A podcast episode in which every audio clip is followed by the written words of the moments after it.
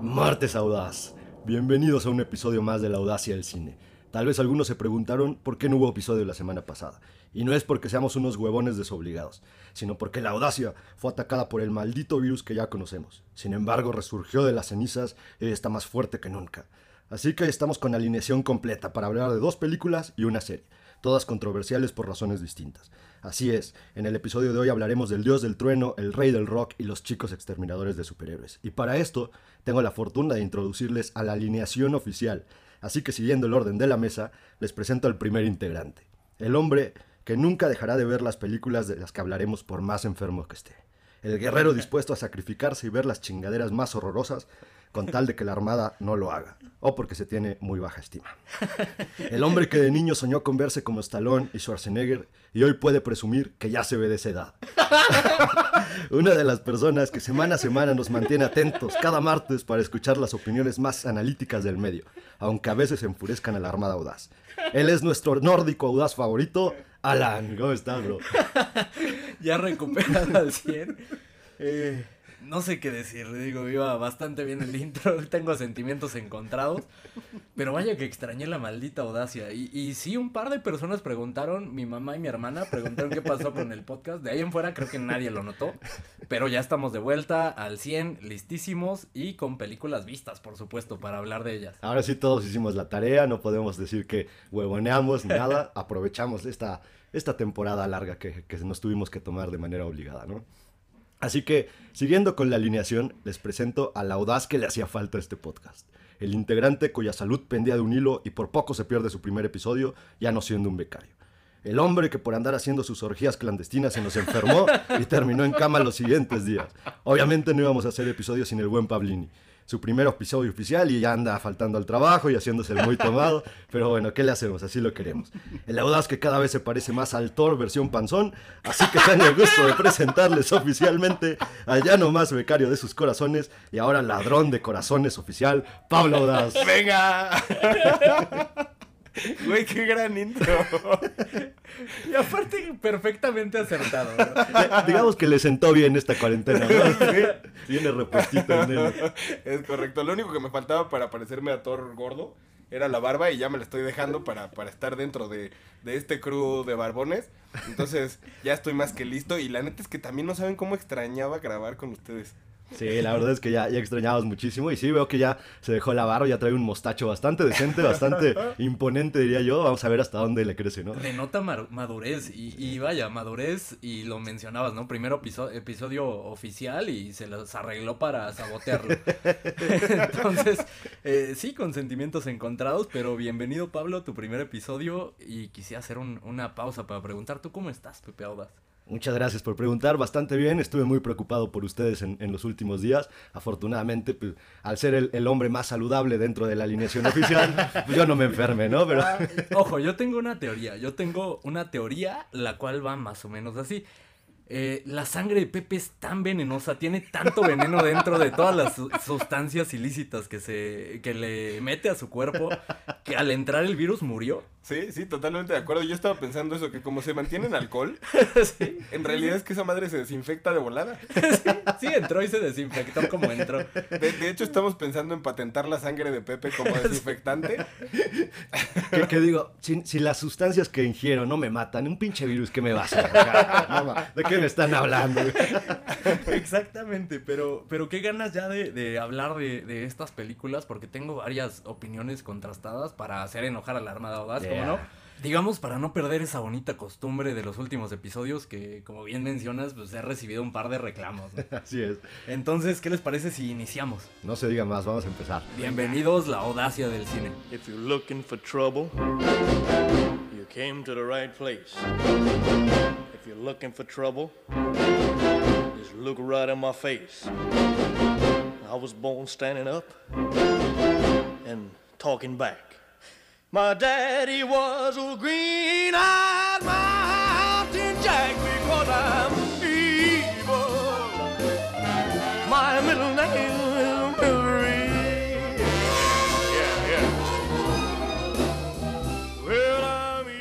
como ya lo mencionó Pepe Audaz de manera tan elocuente, Pablo y yo fuimos víctimas por primera vez, Pablo. Sí, sí, sí, perdí mi invicto.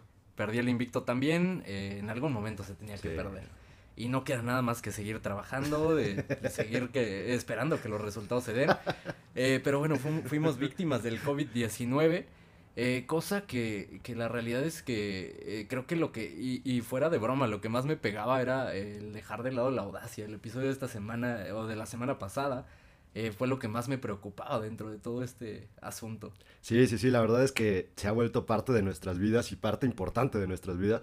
Eh, recuerdo cuando, cuando me dio a principios de año y que justo también estábamos platicando sobre eso, por poco nos quedamos sin episodio. Afortunadamente el tiempo ahí nos, nos respetó un poquito más y, Sí. y- y- y afortunadamente pudimos hacer episodio. En esta ocasión no se pudo, aparte que como ya mencionaba, pues era el primer episodio oficial de Pablo y no iba a estar presente, entonces qué payasada es esa, mejor nos esperamos todos y alineación completa de gala el día de hoy. Y se los agradezco porque sí, igual, igual que Alan, yo estaba eh, eh, eh, como Magdalena, porque al final ya era, ya era mi primer episodio oficial y me da COVID.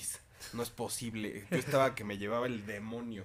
Cosas que solo al becario podrían ocurrirle, ¿no? Luchando por su, su puesto oficial y al final lo gana y algo se las arregló para la forma de, de- de hacer un Pablo. Pero la realidad es que, eh, vaya, estuve enclaustrado en mi cuarto eh, prácticamente una semana, eh, semana y media, y me dio, me dio bastante tiempo de ver, eh, de ponerme al día en bastantes series y, y ver muchísimas cosas que traía pendientes ahí en la lista. De algunas me arrepiento, de un par sí, sí me arrepiento, ¿para qué, para qué lo hice? Creo que ayudó a que no me recuperara tan pronto. Eh, pero sí, eh, eh, ¿ustedes qué hicieron en este eh, lapsus de, de la audacia del cine? Justo, justo yo, de la lista que tenía ahí como de, de series pendientes y así, también me traté de ponerme como eh, al día. Igual tra- también traté de ver otras cosas así como nuevas, como por ejemplo Resident Evil, que la neta es que... Qué horror, tú no te amas. Con razón no se componían, cabrón. Creo que tú te fumaste la quinta ola, ¿no, Alan? Eh, no, no vi la, No, no vi la ah, quinta ola, afortunadamente, no, la vi hace muchísimo tiempo y, y yo creo que también es parte de lo que debilitó mi sistema inmune, porque sí es horrible esa película. Eh, pero vi eh, Cobra Kai, me puse al día con Cobra Kai con la última temporada. La verdad es que no regresa la magia que fue la, la primera temporada. Sí, no. Terminé de ver Peaky Blinders, eh, recomendadísima esa serie. Eh, vi también el, el final de The Boys, vi eh, Better Call Saul, también ya me puse al día. Eh, empecé a ver una serie, empecé y terminé de verla prácticamente el mismo día, eh, Severance. Sí, se hablan cosas muy buenas de esa serie. Serie que quiero abordar en, en La Audacia del Cine. Es una serie que pueden encontrar en Apple TV y es una serie que recomiendo muchísimo. Creo que entre esa y Ted Lasso ya valen los 70 pesitos que cuesta la, la suscripción de Apple TV y, y de verdad lo, lo recomiendo. Sí, totalmente de acuerdo. Y, y que hablando precisamente de Severance, eh, ha, ha tenido muchas nominaciones para los actores, para los Emmys. La neta es que creo que sí hicieron un, un gran trabajo. Yo también la empecé a ver, llevo un capítulo nada más. Pero promete, hasta donde llego, promete bastante. Sí, la neta, la premisa de la serie está cañona. Y el Sí. final de temporada es brutal, no les quiero spoilear y, y ya la abordaremos eh, en algún episodio, pero de verdad vale muchísimo la pena. Si están escuchando eh, esta recomendación, de verdad no tiene desperdicio. Sí, que por las cosas tan buenas que se hablan, y no solo cosas buenas, sino todo lo que engloba la, la misma serie, entre premisa, entre cómo se va desarrollando, Claro. pudiera dar para, para todo un episodio hablar de, de esta serie, ¿no? Entonces sí, sí estaría bueno echarle un ojo y abordarla ya a más detalle y mayor profundidad. Les vendo la premisa nada más así muy, de manera muy simple y muy resumida. Les digo, ya habrá tiempo de abordarla en algún episodio. Pero la premisa prácticamente es, ¿qué pasaría si, si tu vida laboral estuviera completamente desconectada de tu vida personal? O sea, esto sería eh, positivo o sería negativo. Y desconectado completamente, hablo de que no tuvieras memoria, o sea, te separan el cerebro prácticamente y no tienes memoria de lo que pasa dentro de tu trabajo, no tienes idea de lo que haces, no tienes, eh, prácticamente como nuestras vidas, ¿no? Vamos al trabajo y no tenemos idea de lo que hacemos. Que, que para las cosas que, que han pasado en mi trabajo sí me gustaría tener como esa, esa capacidad de no recordar ni nada. Entonces, no recuerdas absolutamente nada y al mismo tiempo al trabajo no te llevas ningún recuerdo de tu vida personal, prácticamente no sabes quién eres, eres un recién nacido, se puede decir. Y en el trabajo eh, lo mismo, o sea, la- eh, ambas facetas están completamente desconectadas. Es una premisa bien interesante que aguanta para sostener la serie. Y como dices, afortunadamente la, la suscripción de, de Apple no está tan, tan cara, la verdad está a un precio bastante accesible. Y que creo que, no sé si todavía, pero pues, les compras algo en la tienda y te regalan la suscripción por un año, ¿no? Una madre. Prácticamente. Sí.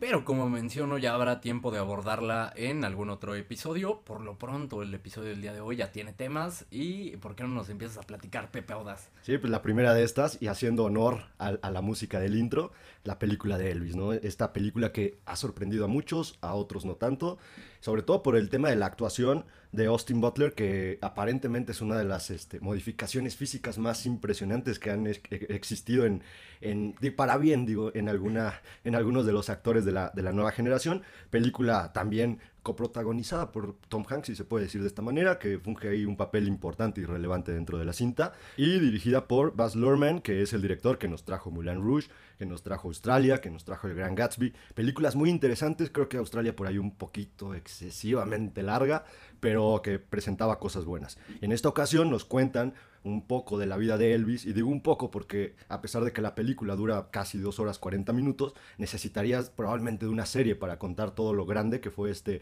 este músico, y también algunos datos interesantes sobre Elvis que yo la verdad desconocía, pero que a lo largo de la película y durante ciertos pasajes nos muestran estos datos, esta serie de cuestiones, sobre todo las influencias musicales que tiene Elvis, que tuvo Elvis más bien. Entonces es una película bastante interesante y para mí sí sorprende realmente la película. No sé ustedes qué, qué les haya parecido. Sorprende por varias cosas. Eh, primero quisiera hacer este, esta acotación. Realmente eh, la única película de, de esas que ha dirigido y, y escrito también, eh, El Gran Gatsby. Fuera de eso, en Moulin Rouge escribe el guion, en Australia también escribe el guion. Eh, digamos que es relativamente nuevo, tiene seis largometrajes nada más. El más relevante claramente el Gran Gatsby y, y se ve un poco el estilo de- del Gran Gatsby en, en esta película de Elvis.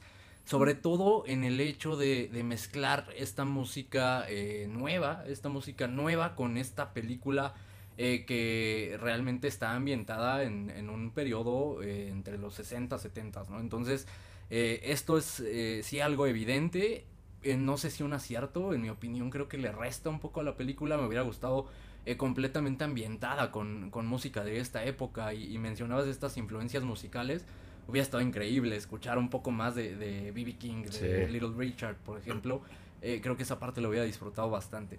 Eh, creo que sí es una, una película eh, una película sólida, sí tengo varios comentarios eh, contrastantes, pero primero me gustaría escuchar tu opinión, Pablo.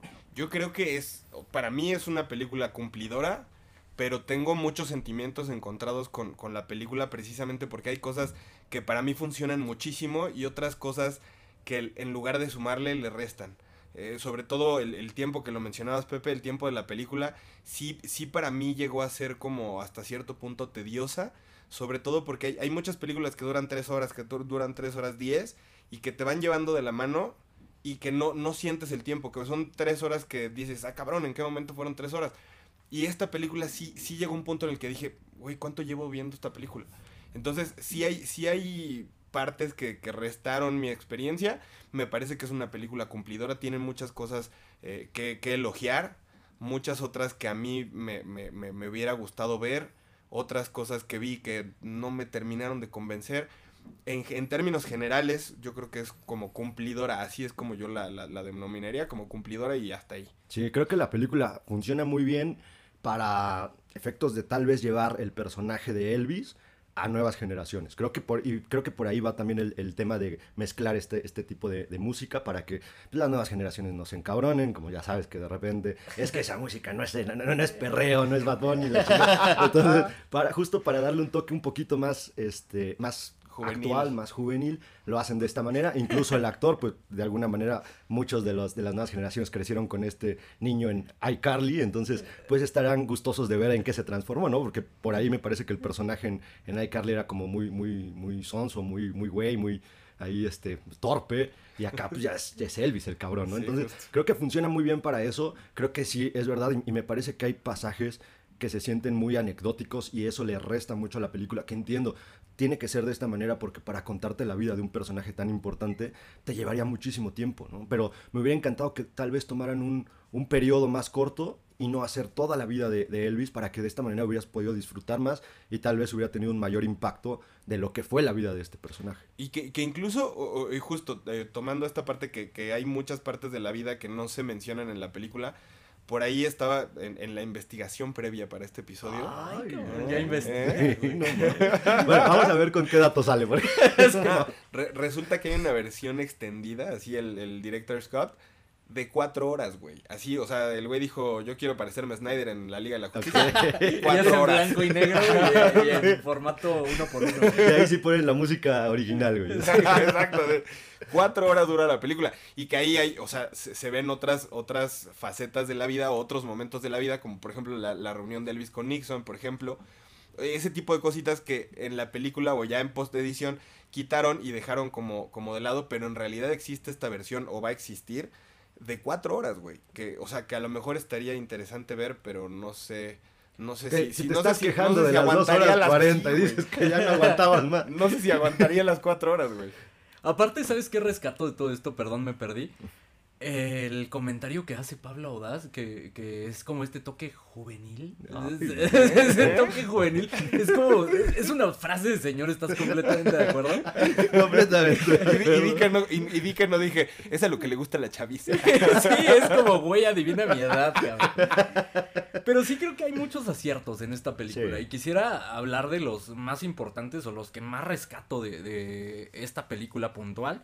El primer acto es brutal, es vertiginoso. eh, estos cortes de edición, eh, este montaje que realizan sobre este primer acto, te inyecta de adrenalina y, y me parece un acierto tremendo el no mostrarte eh, la cara de Elvis durante varios minutos. O sea, empiezan a, a ocurrir escenas y lo ves de espaldas o lo ves en las sombras, justamente para inyectarte este madrazo de adrenalina cuando lo ves y por fin empieza a presentarse enfrente de la audiencia.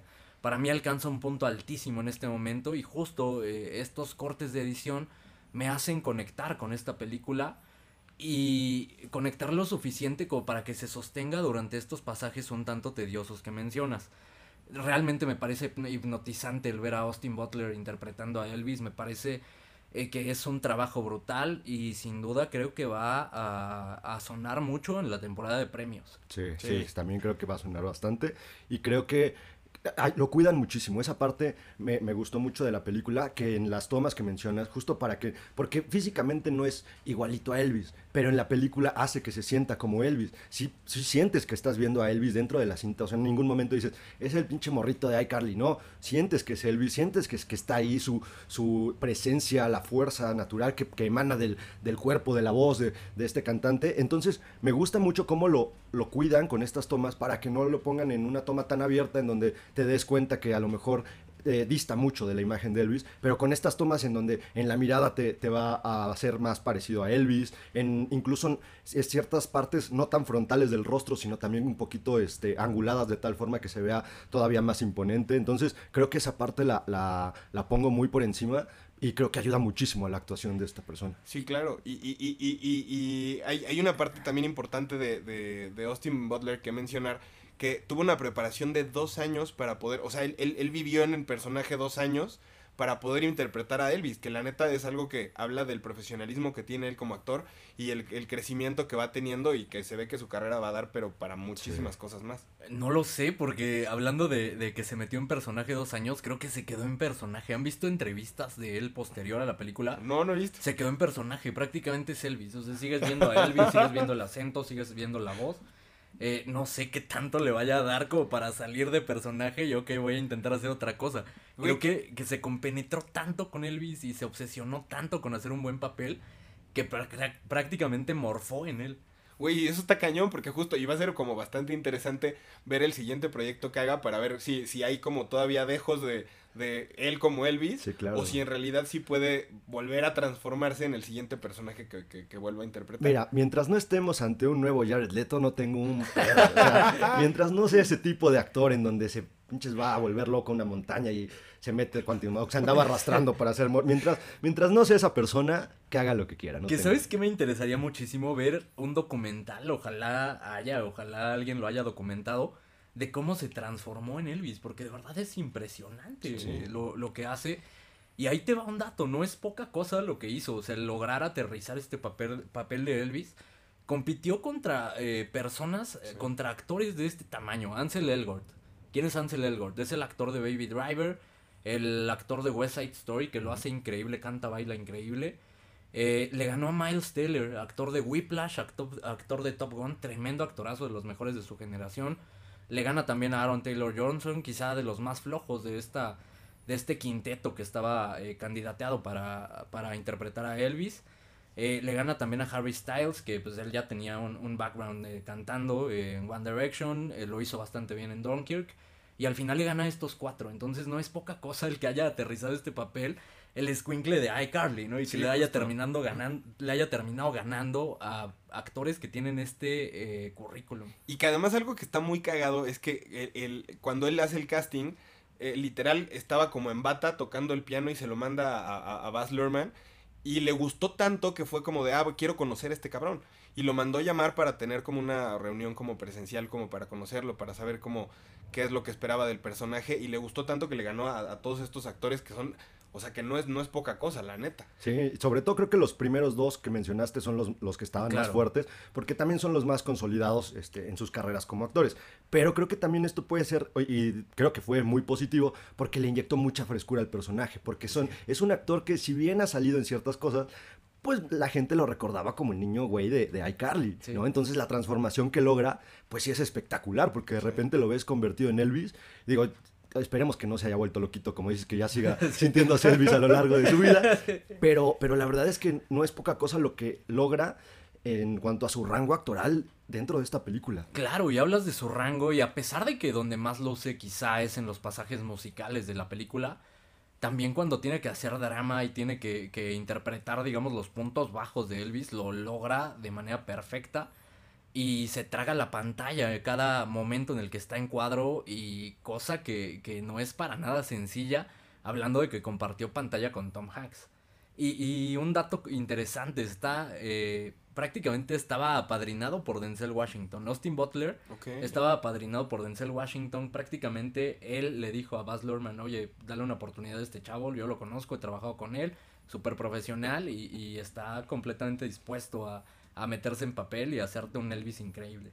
¿no? Y la verdad es que lo, lo consigue. Una de esas historias de vida muy bonitas, ¿no? Porque a pesar de que tuvo que competir contra todos estos otros actores que ya tenían una mayor carrera, este, ya tenían un mayor pasaje de, en cuanto a, eh, a roles cinematográficos, y ya estaban, eran más, este, digamos, alabados por, por la crítica y por todas estas personas.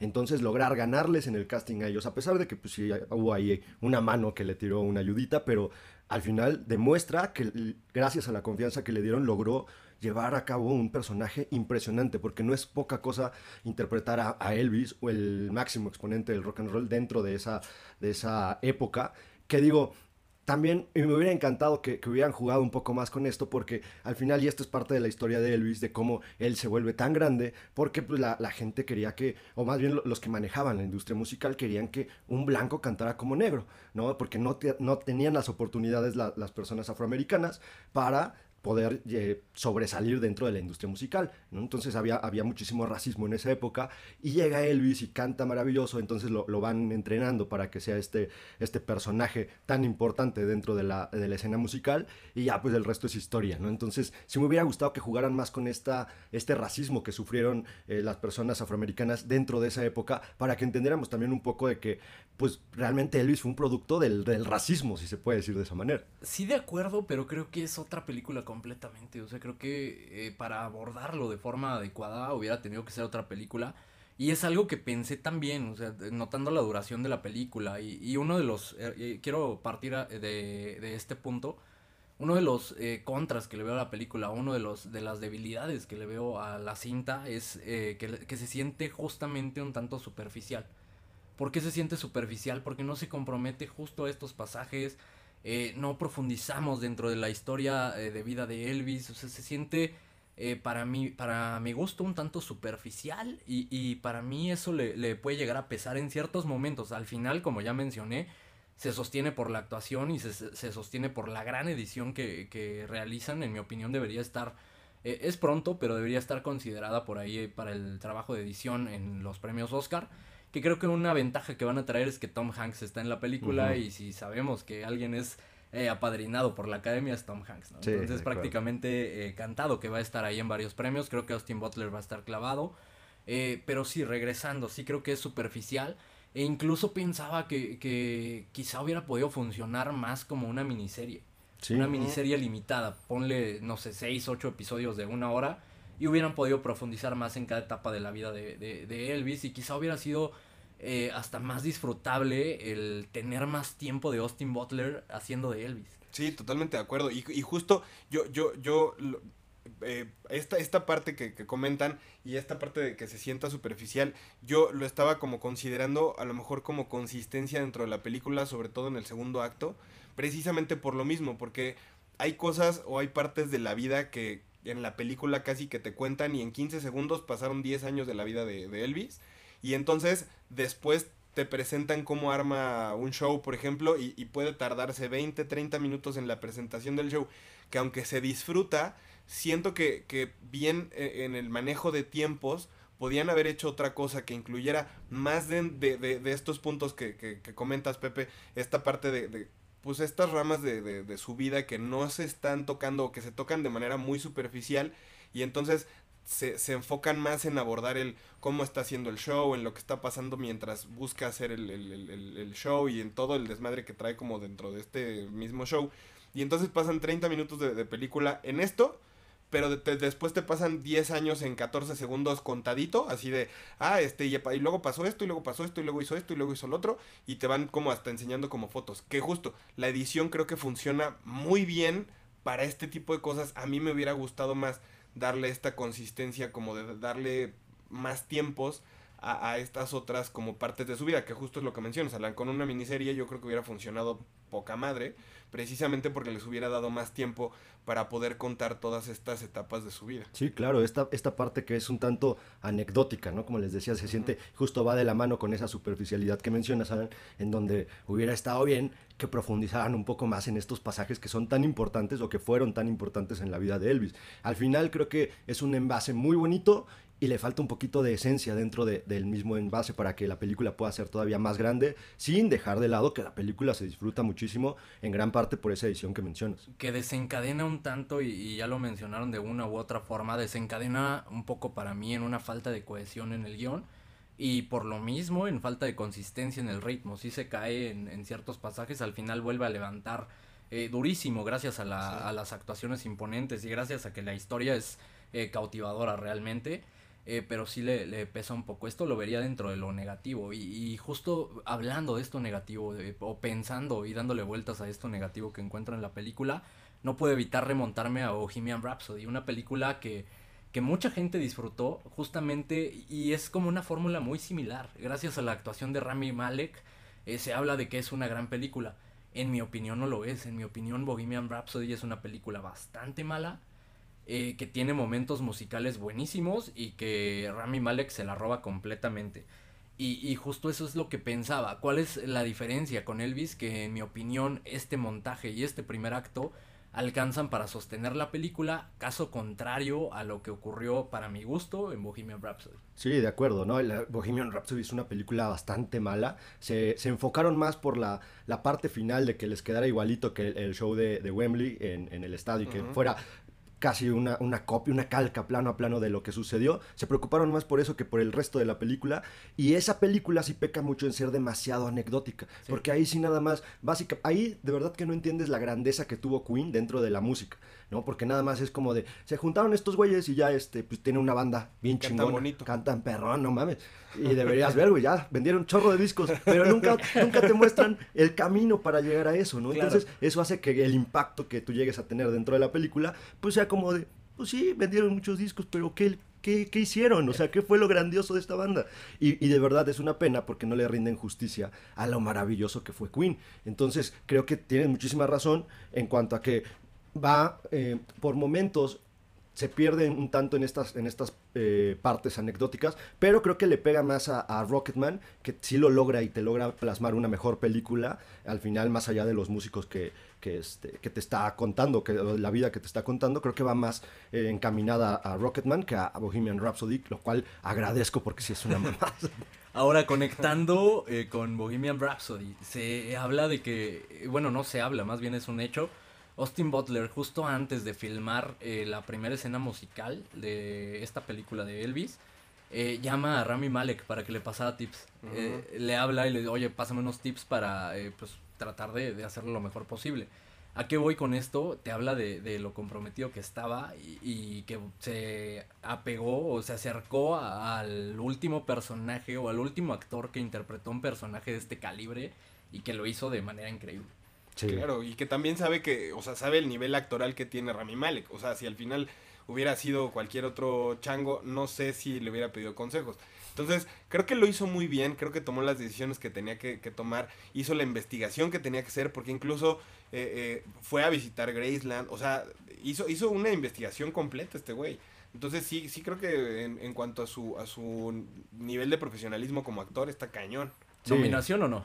Mójense desde ahorita. Yo creo que sí. Sí, yo yo creo que sí lo van a tomar en cuenta. Una, por quién representa Elvis para los norteamericanos, ¿no? que es uno de sus íconos Claro. más grandes, eh, por, por el tipo de música que, que cantaba. Dos, porque está Tom Hanks, ya lo mencionaste. Creo Sí. que también ese es un punto muy importante. Y si el, el morro va apadrinado también por Denzel, otro de los personajes que, con, con los que nunca tiene broncas nadie, o sea, es un personaje que nadie le reprocha nada. Puede hacer una película que no sea buena, pero a, a Denzel no le reprocha nada, o sea, es una de las personas más queridas dentro de la industria. Entonces, esos tres elementos hacen que, que de alguna manera a este güey lo van a impulsar de alguna forma para que sea el próximo gran actor de su generación. Lo único que podría tener en contra es que sale muy pronto esta película. Estamos a mediados de año. Normalmente las películas que van compitiendo para nominaciones eh, salen en el último cuatrimestre, el último trimestre del año. Eh, quizá eso podría pesarle, pero como bien mencio- mencionas, creo que el efecto Tom Hanks va a hacer que los viejitos de la academia realmente volteen a, a ver esta película. Y creo que va a ser una nominación y posiblemente merecida. Desde ahorita me, me arriesgo a decirlo.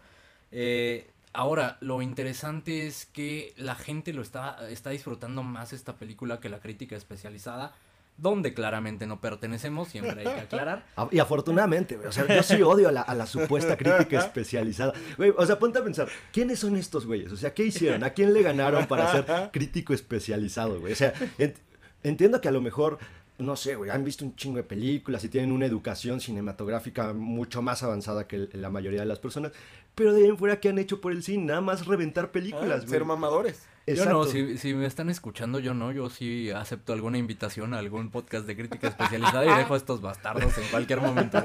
Yo sí me bajo, yo soy un mercenario, si me ofrecen lana, yo jalo. Yo no los odio, amigos, críticos especializados. Pero a ver, es que también, ¿a quién ves tú como crítica especializada? Porque estás hablando de podcast, no me vayas a decir a Christoph porque te doy un madrazo ahorita, cabrón. Güey, a estas alturas, a quien sea que me invite y me tire un pan, güey. Yo jalo. No, güey, y aparte de todo, no puede ser. Este se vende al mejor postor, pero por pesos, cabrón. No puede ser posible. Véndete caro, cabrón. Quiero regresar a- a- al punto, a la gente le está gustando más y lo veo eh, bastante, o sea, el, el porque creo que es una película sumamente disfrutable y no quiero ir tan lejos. En la, sala, en la sala de cine en la que estaba, había un grupo, tres, tres hombres como de 40, 45 años. A tus compas, ¿no? Que- sí, mi- mis, amigos de, de edad avanzada.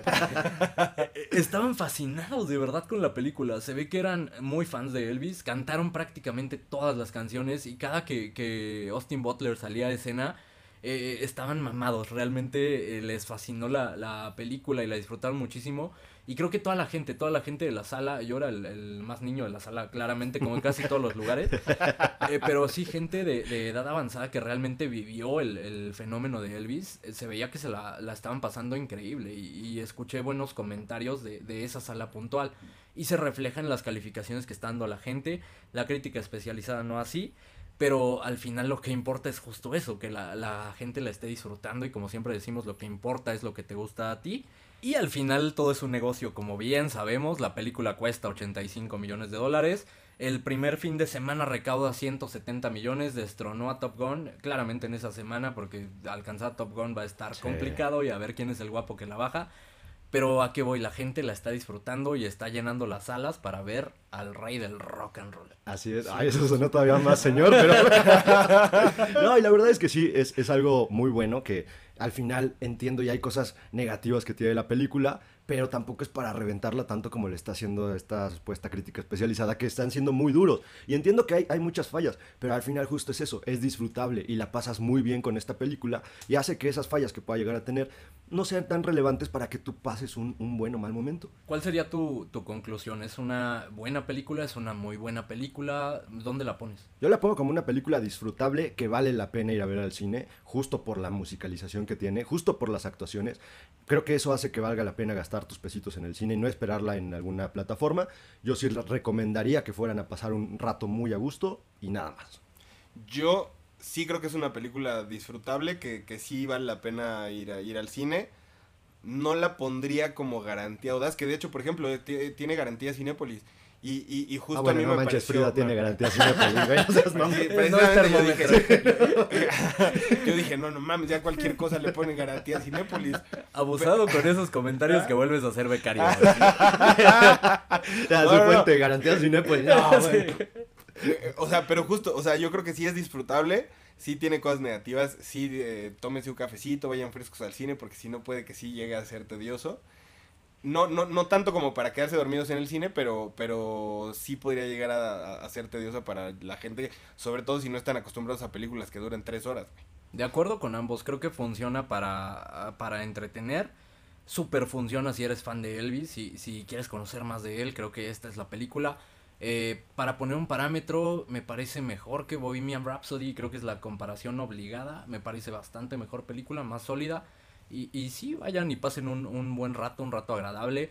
Eh, en mi opinión, un rato más agradable que con la siguiente película que vamos a abordar. Ah, ok, vamos a abordar la siguiente entonces. Thor, Love and Thunder, esta película eh, protagonizada por, ya saben, nada más, nada menos que el mamado favorito de todos los superhéroes, Chris Hemsworth, y dirigida por Taika Waititi. Una película que se esperaba muchísimo, ahí con la participación especial como villano de Christian Bale, que es un actorazo y que aquí está caracterizado de una forma magnífica, que ha dividido opiniones. Esta película por varias personas ha sido reventadísima, por otras ha sido alabada, enaltecida por el enfoque que le dieron al superhéroe. Ahorita vamos a ver de qué lado está cada uno de la armada. Creo que va a haber división de opiniones. A eh. ver, creo que de, de antemano, por lo poquito que he escuchado, creo que va a dividir opiniones. Y bien lo mencionabas, es dirigida por Taika Waititi. ¿Quién es Taika Waititi para los que han vivido en una piedra los últimos, eh, no sé, 5 o 6 años? Es el eh, director de Jojo Rabbit, esta tremenda película, una de las mejores películas de 2019. Si no la han visto, recomendadísima, maldita sea, Sí. qué gran película. Director de Ragnarok, una película de Thor Ragnarok, eh, igual del MCU. Una película polarizante, eh, menos que esta, Sí. sorprendentemente. Ragnarok, ¿por qué es polarizante? Eh, criticaban mucho el humor. A mí me encantó, es de mis películas favoritas, de hecho, del, del MCU. Y seguro me voy a ganar varios haters. Empezando por eh, un hater bastante cercano, un amigo fan tóxico de DC. Seguramente me va a putear. Un saludo, Fabián, si estás escuchando. Eh, puedes dejar de escuchar en este momento porque seguramente te vas a enojar. Eh, pero esta película la disfruto bastante, caso contrario que muchos fans de esos horribles nefastos que, que odian bastante esta película. Eh, Taika Waititi vuelve a, dirigir y a escribir, pero en esta ocasión lo acompaña Jennifer Katin Robinson, esta escritora que se dedica o se enfoca más en hacer comedia. ¿Para qué? Y se habla de que, de que Taika Waititi la, la, la invita a participar en el proyecto justamente para tener como esta perspectiva femenina y sumarle a una de las cosas que mejor hace Taika Waititi, que es comedia. Lo cual resulta polarizante, pero ahorita abordaremos ese tema. Primero quisiera preguntarles, ¿consideran que la fortaleza más grande de, de Taika Waititi es hacer comedia? Sí, yo creo que sí. Y, y, que, y que algo que también es, es, creo que de reconocer, es que le gusta mucho participar en, en, en, los proyectos en los que, a lo mejor, por ejemplo, que, que, dirige, como en Jojo Rabbit, que él era Hitler. O sea, él participaba como Hitler, por ejemplo, en, Thor, en, tanto en Ragnarok como en, en Love and Thunder, que es la voz de Korg. Entonces, le gusta involucrarse no solamente en la dirección, sino también como en la actuación. Digo, hay, hay también otros proyectos en los que él solo es actor. Por ejemplo, en Free Guy, por ejemplo, que es, Ah, que es claro. el, el- el antagonista. Y entonces también, eh, por lo menos yo es alguien que, que disfruto mucho ver en, en- en los papeles que, que hace, así sean grandes o sean papeles chiquitos, se ve que, que le gusta mucho y que disfruta como involucrarse de más en, en los papeles que hace. Y, y precisamente por lo mismo se siente muy orgánica la comedia que él hace. O sea, se siente como muy su estilo. Entonces, yo es algo que disfruto, no, no, no se siente como una comedia recargada, como una comedia como fuera de lugar, se siente como muy, muy orgánico y eso a mí me parece una gran fortaleza que tiene Taika Waititi. Sí, claro, creo que más que la comedia, su fortaleza es la personalidad que le inyecta a las películas por la visión que él tiene de la vida. Es lo que más me gusta de este, este director, eh, la forma en cómo te va a contar la historia a través de sus ojos y esto tiene que ver con la comedia que él mete dentro de las películas. ¿no? Entonces, a veces también es una comedia un tanto muy infantil, muy inocente, pero que se agradece tanto por justo porque sientes que así es este director como persona, esta inocencia que envuelve en, en muchas de las películas. Me acuerdo mucho que hace, hace tiempo dirigió una película en donde abordaba a vampiros. Él era uno de los vampiros. Es una película increíble, tiene uno de los chistes más grandiosos que he visto sobre vampiros, la visión que él tiene de los vampiros, cómo vivirían realmente, los problemas que tienen el día a día un vampiro y lo que tiene que pasar. Esto, de verdad, bajo una inocencia muy bonita. Y es lo que tiene Thor este, Ragnarok, que tiene una inocencia muy grande, muy hermosa, porque le puede llegar a niños y a grandes, este, justo por esta, esta parte tan inocente, tan bonita, tan, tan peculiar de la personalidad que, que te hace creer que Taika es así. Sí, Sí. creo que eh, su fortaleza más grande, hablando eh, en- en ese aspecto de la comedia, creo que es el timing que tiene con esta comedia. Y sí, como bien mencionas, una comedia eh, un tanto infantil, un tanto absurda si quieres, pero creo que no, no desconecta por completo de esta película, salvo que esperes algo completamente diferente. Creo que eso fue el motivo por el que disfruto tanto Thor Ragnarok, porque realmente no esperaba algo eh, grandioso, realmente era un personaje que no me atraía tanto hasta ese momento. Y en Thor Ragnarok me sorprende muchísimo y me gusta este giro que le dan al personaje de Thor. Ahora, justo este punto, y hablaba de, de la polarización de este tema de la comedia, eh, justo este punto es el que está haciendo enojar a muchísima gente, a estos fans tóxicos, a esta gente de Marvel que se está burlando de la película. Hablan de que eh, la comedia es excesiva, prácticamente que es una burla hacia el personaje, en un arco de, de este personaje muy importante para, la, para el personaje Thor prácticamente. Eh, este villano que interpreta Christian Bale es eh, partícipe de una de las- historias más importantes de Thor. Y en este caso, y, y sí pueden tener un punto, eh, realmente es hasta ridículo en algunos aspectos la película y sí le resta importancia a este personaje. Ese podría ser uno de los puntos. Hay gente muy enojada con eso. Los de siempre también enojados por la inclusión forzada, eh, la supuesta inclusión forzada en la película. Ahorita van a decir si hay inclusión forzada o no. Y eh, también por el hecho de que ridiculizan a, Zeus. También gente muy enojada de que Jane tenga un personaje tan importante cuando realmente es parte de los cómics, ¿no? De, de Mighty Thor. Jane realmente sí se convierte en Thor en los cómics y, y lo toman de ahí. No es tanto que hayan eh, tomado esta inclusión para hacer este personaje femenino poderoso. Pero ustedes qué piensan de estos comentarios de la gente enojada prácticamente?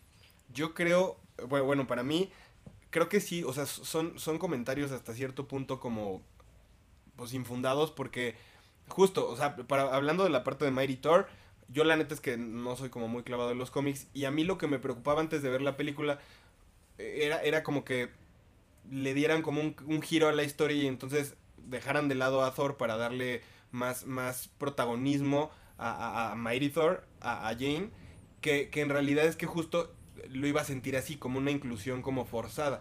Y creo que la, la historia la manejan bien y la historia pues así es como, como, como se maneja en, en, en los cómics, ya después investigando. Y entonces creo que, o sea, creo que es un acierto para la película, creo que lo manejan muy bien, lo desarrollan muy bien. Sí el tema a lo mejor de, del- del villano, que aquí me parece que la actuación de Christian Bale es muy buena. Creo que hay, hay escenas con referencias como por ejemplo a Nosferatus que a mí me gustó, disfruté mucho eh, de estas ciertas escenas con, con, con, el, con el villano. Y entonces, yo, yo, o sea, yo estoy como muy bien con, con eso. Sí, a lo mejor era un villano que te daba como para más. Y el tema de, de, que, que, se burlaran de, Zeus, pues al final, o sea, creo que es, es, es justo la historia que estaban contando. Yo creo que tendría que haber sido así. Sí, creo que todo va a tono, ¿no? O sea, no es, no es nada más que se burlen de Zeus. O sea, todo el mundo se está riendo de sí mismo todo el tiempo. Claro. Incluso en las escenas este, de, de Thor al principio, hay varios guiños a, a, no sé, a Jean-Claude Van Damme, por ejemplo. O sea, Sí, hay claro. muchas partes Sí. de estas en donde homenajean o se ríen de todo ese tipo de cuestiones que eran muy ochenteras. Incluso el, el- el- el personaje de Thor es muy, muy este, glam rock, muy, muy de este tipo de bandas, eh, Van Halen y este tipo de, de Sí, bandas que, que de verdad, o sea, todo esto va a tono con la película y, y no sé por qué se enojan, porque no sé qué querían ver. Tienes a un director como Taika. Sabes que te va a llevar, no te va a hacer una película a los Snyder bien oscura y bien, todos bien traumados y la chingada. Pues hasta los traumas que tienen los personajes te los maneja de una manera relativamente bonita para que al final no te quedes tú tampoco impactado así de, ah, este güey está bien pinche dañado. No, o sea, que, que lo disfrutes, que veas cómo, cómo va a través eh, Thor de sus, de sus traumas, de sus derrotas, cómo va cambiando, cómo va haciéndolo de una manera bonita, la- las este, relaciones que tiene con sus amigos, las relaciones que tiene eh, amorosas, o sea, todo este tipo de cuestiones hacen que la película sea muy tierna, es muy bonita. No sé qué querían ver con estos elementos, o sea, yo de verdad no entiendo, y, esta, y me parece que a pesar de que tiene este, este tipo de humor y, y este tipo de, de escenas y de diálogos y lo que sea, me parece que no es una película para nada genérica, o sea, me parece una película un tanto autoral dentro de lo que él nos quiere contar. O sea, porque para que sea autoral no tiene que ser clavada y profunda y, ay, te voy a mostrar un pinche diálogo más deprimente del mundo. No, o sea, puede ser autoral con el estilo que tú le quieres inyectar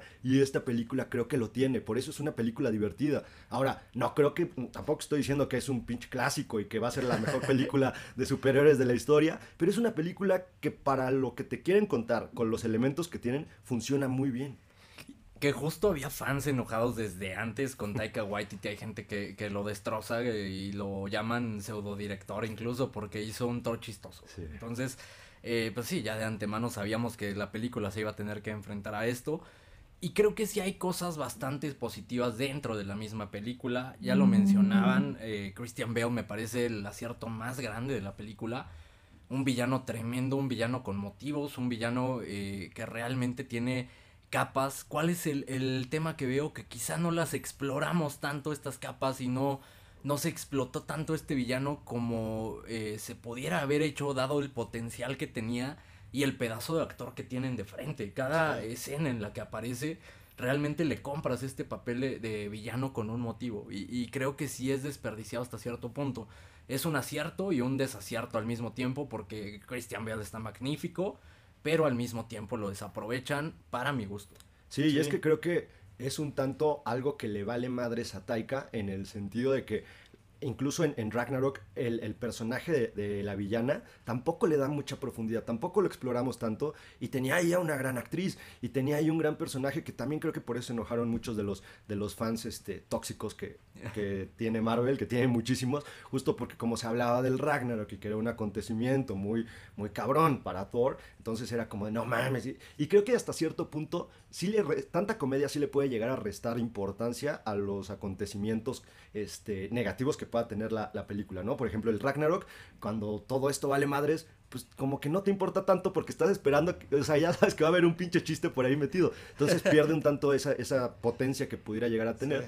Pero te digo, o sea, para mí no, no es algo completamente malo porque ya sé qué película estoy viendo. O sea, al menos no me está dando dos películas distintas, una donde es muy dramática y otra donde se va la comedia, porque entonces sí te, te chocaría un tanto este, este, esta diferencia de, de estilo. O sea, este güey te dice, te voy a dar una, una película comedia bajo los parámetros que yo considero cómicos, disfrútala si quieres, y si no, pues encabrónate como los fans tóxicos. Claro.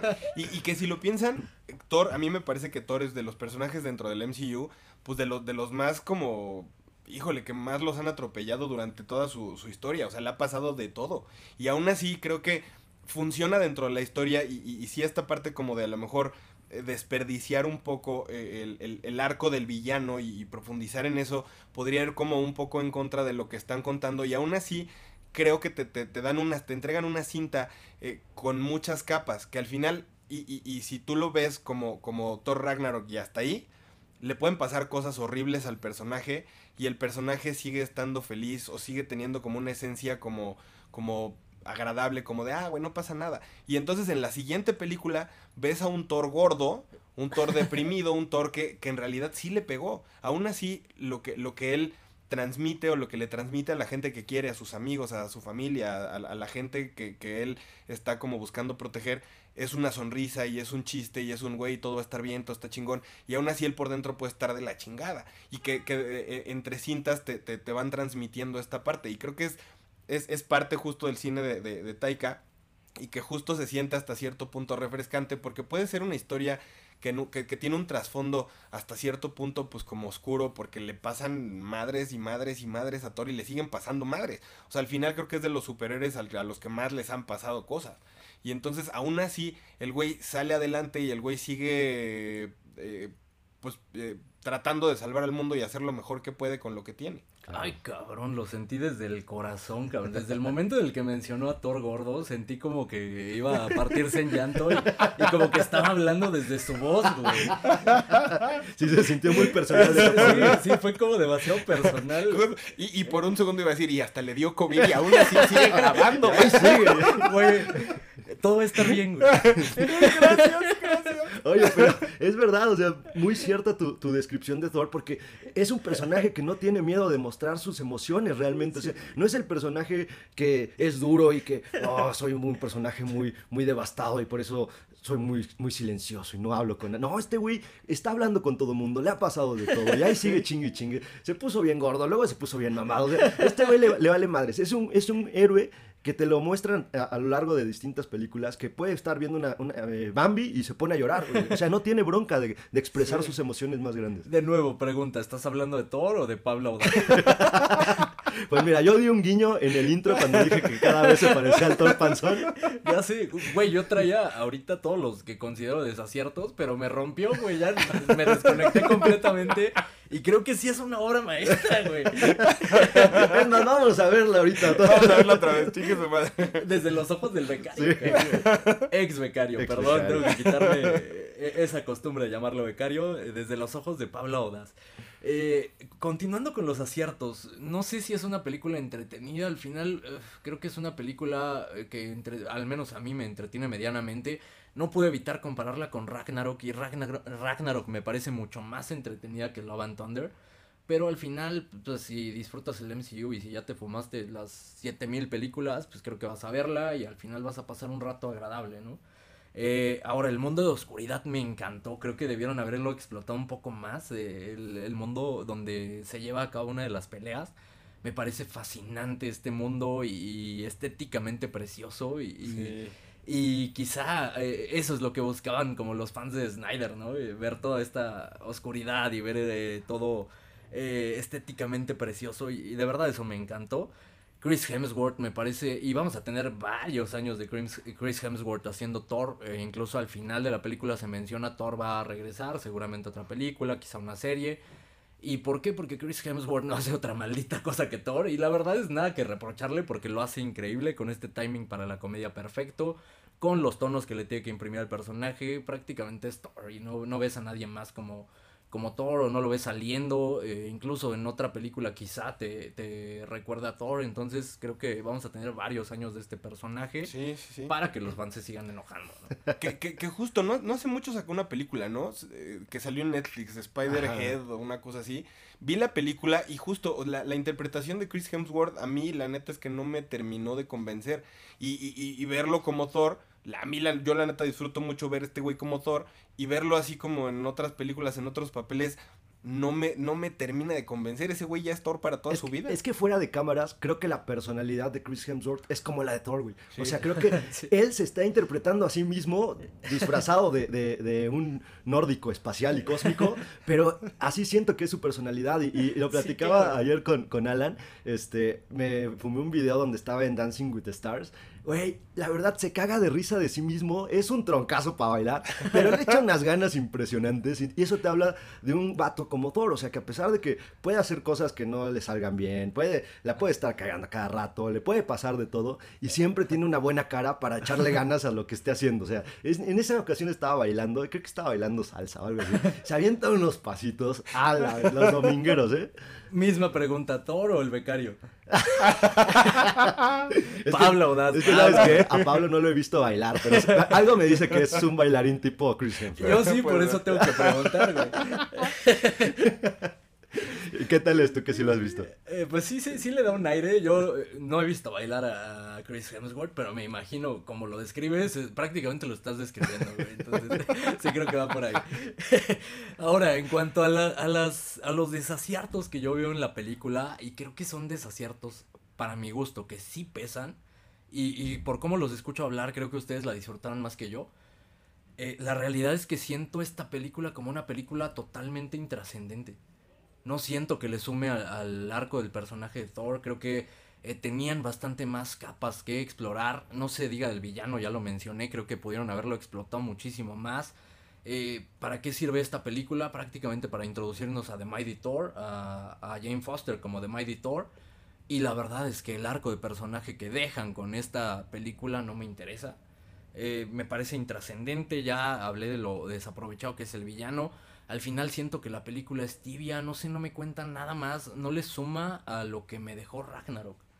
Ok, yo creo, y ahí creo que sí difiero un tanto, porque no me parece una película intrascendente, me parece como una aventura de Thor que nos quieren contar, y me parece que funciona incluso fuera del, MCU, o sea, no creo que necesites fumarte 85 películas antes para poder llegar a esta, pero creo que esta película sí te cuenta algo importante dentro de la vida del personaje bajo el estilo de Taika, que no tiene nada que ver con el, con el estilo de, de Marvel probablemente, ¿no? Porque muchos hablan de- del humor de Marvel, pero realmente ese humor de Marvel no sé si exista o no, porque, por ejemplo, Ragnarok es todavía más allá del, del humor de, de- que Marvel venía manejando, o sea, en muchas de las películas de Marvel se manejan un par de chistecillos por ahí para aligerar el, el ambiente, pero de alguna manera también trata de mostrarte pasajes turbios y oscuros, ¿no? Incluso Infinity War, por ejemplo, tiene pasajes muy oscuros de, de los personajes. En esta ocasión, creo que, y es algo también que pudiera ser negativo, no sientes peligro para ninguno de los personajes,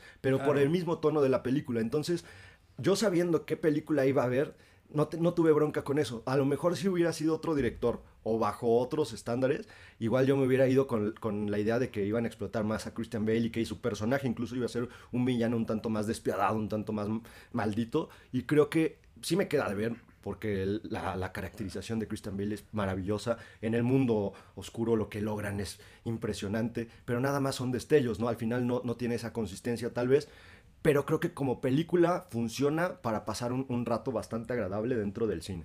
Ojo, dentro del cine no estoy seguro. Eh, Yo diría, eh, si sabiendo lo que, lo que voy a ver, o sea, ya sabiendo exactamente lo que sentí en el cine, yo me hubiera esperado a verla en Disney Plus, honestamente. serio? Sí, sí, de verdad. Y, y no es que, que no supiera lo que iba a obtener, al contrario, o sea, tenía la idea de, de que iba a seguir la línea de Ragnarok y como ya lo mencioné, ya lo he mencionado en varias ocasiones, Ragnarok es una de las películas que más disfruto de- del MCU. Y en este caso no fue así. Y, y de hecho se me hizo una película bastante predecible. Prácticamente desde el primer acto ya sé para dónde va toda la película. Y- y eso le resta bastante, en mi opinión.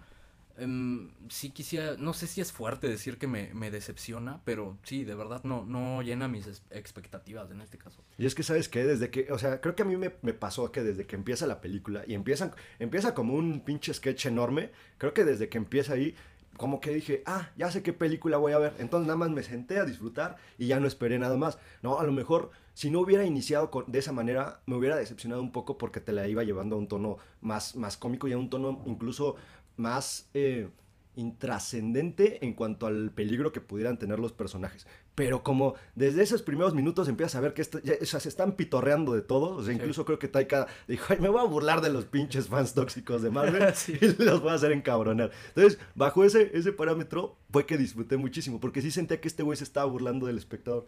Yo estoy en la misma línea que tú, Pepe, y que justo, y esto es una conjetura mía, porque tampoco es como que haya escuchado que, que- que Disney o Marvel hayan, hayan dicho algo. Creo que las primeras tres, creo que sí, tres etapas del, del universo cine- cinematográfico de Marvel iban muy enfocadas hacia algo que estaban construyendo. Que, que- y lo hemos, lo hemos dicho para muchas eh, otras películas, que algo que funciona es saber hacia dónde vas. Y, y- y los primeros 10, 11 años de películas que nos, que nos están manejando Ma- Marvel o Disney, es justo un hacia dónde vas, que, que todo concluye en una batalla épica contra Thanos y todo el desmadre que ya todos vimos. Y entonces en esta siguiente etapa de- del universo cinematográfico Marvel, a mí me parece que es como un periodo de exploración para Disney en el que hacen cosas como hacia, o sea, sin rumbo fijo, sin un algo como que esperar hacia dónde. Y entonces te presentan series que igual no van como para ningún lado, te presentan otras películas que igual tampoco tienen como una conexión o que te dan así como dejos de esto es a donde podríamos ir sin, sin confirmarte absolutamente nada. Y que justo creo que esa es la parte en la que si tú la ves con estos ojos como de, va, güey, están haciendo eh, están experimentando con, con le dan más libertad a los a los directores de güey hazlo más hacia tu estilo pero sin dejar de ser Marvel y que crezca como la historia pero sin un rumbo fijo que te estén ya determinando como de güey esto va como para acá como que, que por ejemplo hay, hay dejos en, en series que, que indican como que va una pelea épica contra Kang del conquistador y que tampoco te dicen si sí o no o qué pedo o si van a incluir a los a los Young Avengers y por eso te están presentando personajes nuevos que todos son chavitos o sea, al final creo que ahorita están como experimentando y están como viendo hacia dónde llevan todas estas películas y están dándole más, más libertad pues hasta cierto punto creativa a los directores y a, porque no tienen como un rumbo fijo. A mí me a mí lo que me parece es eso, que no hay como un rumbo. Entonces justo no es una película que, que te pueda como sumar a lo que a lo que está por venir o a lo que ya te estaban enseñando y que puede ser, o sea, que sí, tú quitas esta película y tampoco es como que te pierdas algo en la historia. Pero si la ves con esos ojos como de, güey, pues me la voy a pasar bien, va a estar cagado, va a estar cool, la, la, la experiencia a lo mejor se enriquece. No, pues a toda madre, vamos a seguir explorando, pinche exploración rectal, cabrón. Aparte lo, lo chingón es, es justo eso, o sea, no están tratando de que sea una película de transición hacia las promesas que nos hace Marvel de repente, ¿no? O sea, donde te dicen, güey, pero mira, ahorita a lo mejor no va a estar chido. Pero te voy a enseñar la escena post créditos que se viene un cabrón mamado. No mames, ahí sí, esa sí va a estar chingona. Ajá. Y cuando llegue esa, bueno, esta tampoco. Pero después se viene otro güey que no mames. Y no hacen eso. Ahora sí hacen una película que se sostenga por sí misma. Esta, esta etapa que mencionas, Pablo, de, de- de experimentación de Marvel, me parece que es lo que en algún momento, de alguna manera, siempre quisieron hacer. ¿No? Desde que empezaron con el Hulk de Ang Lee, o sea, contratan a Ang Lee para que haga una película de Hulk bajo su estilo y su visión. Desafortunadamente, hay directores que no se les da hacer este tipo de blockbusters porque ellos están acostumbrados a contarte algo más profundo y algo más espiritual, si lo quieres ver de esa manera, como lo que venía haciendo Ang Lee. Entonces, O Chloe Zhao. o, o Chloe Zhao, que, que al final a ella tam- tampoco se le dio como la oportunidad completa de llevar a cabo su película y se nota que la amarran. Entonces, en este caso creo que están buscando estos directores para que le inyecten su estilo, el, tema de, de Doctor Strange, que lo platicábamos, se nota el estilo del director por algunos momentos, no se nota al 100% porque se ve que los, los tienen un tanto amarrados, pero al menos ya están tratando de darle un estilo distinto a cada uno de los personajes. Y ya no son estas pinches películas genéricas de Whedon en donde, ay, sí, todo es risa y diversión, pero bajo como me digan, porque yo no tengo personalidad. Entonces creo que al menos esa parte sí la agradezco porque están tratando de llevarte algo diferente. O sea, ya se quitaron y se entiende, ¿no? La- la- las primeras etapas pues fueron de alguna manera ir a la segura y ahorita ya están tratando de inyectarle una personalidad distinta a sus personajes y a sus sagas. No sé si está funcionando, eh, la gente no está respondiendo como, como esperarían, a pesar de que la gente sí está yendo a verla y te habla la taquilla, vaya, es una película de Marvel y esas se cuecen aparte. Eh, de, digamos, la fase 4 de- del MCU, la que más recauda claramente en el primer fin de semana es Spider-Man, 50 millones. 36 millones Doctor Strange, 29 millones Thor. De ahí para abajo, Black Widow 13 millones, 9 millones Eternals y Shang-Chi la más castigada. Eh, ¿A qué voy con esto? No es- están siendo las super taquillas a las que Marvel está acostumbrada.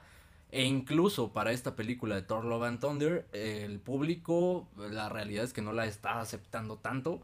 Y esta eh, calificación que está dando la gente puede caer todavía más, en mi opinión. Eh, la crítica todavía es más severa con esta película y prácticamente la está reprobando. Eh, creo que yo estoy, estoy entre ambos puntos. Diría, si tuviera que calificarla con un número, diría un 6. Pasa de, de panzazo, pero muy apenas.